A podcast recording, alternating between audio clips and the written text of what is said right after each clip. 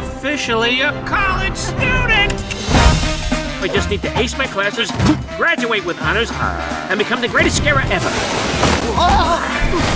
Despite taking in big earnings at the Chinese box office, the 3D computer animated comedy Monsters University is yet another indicator of Pixar's loss of creativity. This forced addition to Monsters series offers nothing new except the varying degrees of weirdness in the appearance of the monsters. I guess the happy ending of Monsters Inc. was an unfortunate inconvenience for the producers, forcing them to focus their limited capacity for creativity on a prequel. So the story goes back a few years to track the life of a young monster, Michael Mike Wazowski, who dreams of becoming a scarer when he grows up.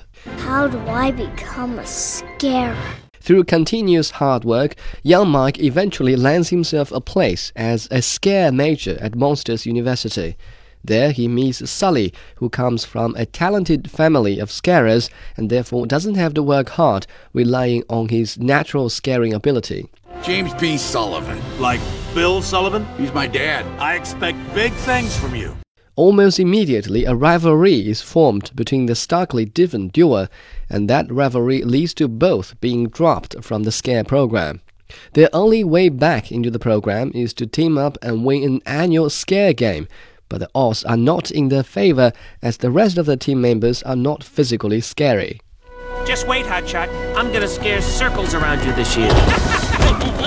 Sadly, the film falls into the good student, bad student, teamwork, and American dream kind of cliche. Mike's dream of becoming an excellent scarer and his conflict with bad student Sully make up the main driving force of the story. Teamwork is ultimately what helps the two partners settle the differences and become best friends. Kids may be able to get an idea of college life from the film, but for adult viewers, there is hardly anything to stop them from falling asleep. Without the animated monsters, the movie is no different from any other superficial story about college life. I'm Art. Thought you might like to keep a dream journal. I'm a dance major, and I'm not. We're not exactly the scariest group in the world. Pixar's creative strength seems to have hit a bottleneck since Cars 2 and Brave. A new monster movie could have been what it needed to redeem its reputation, but Monsters University has clearly failed to deliver this.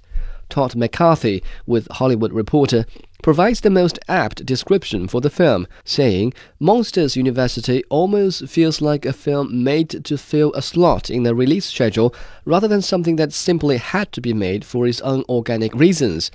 This unnecessary addition to Monsters franchise deserves a 5 out of 10.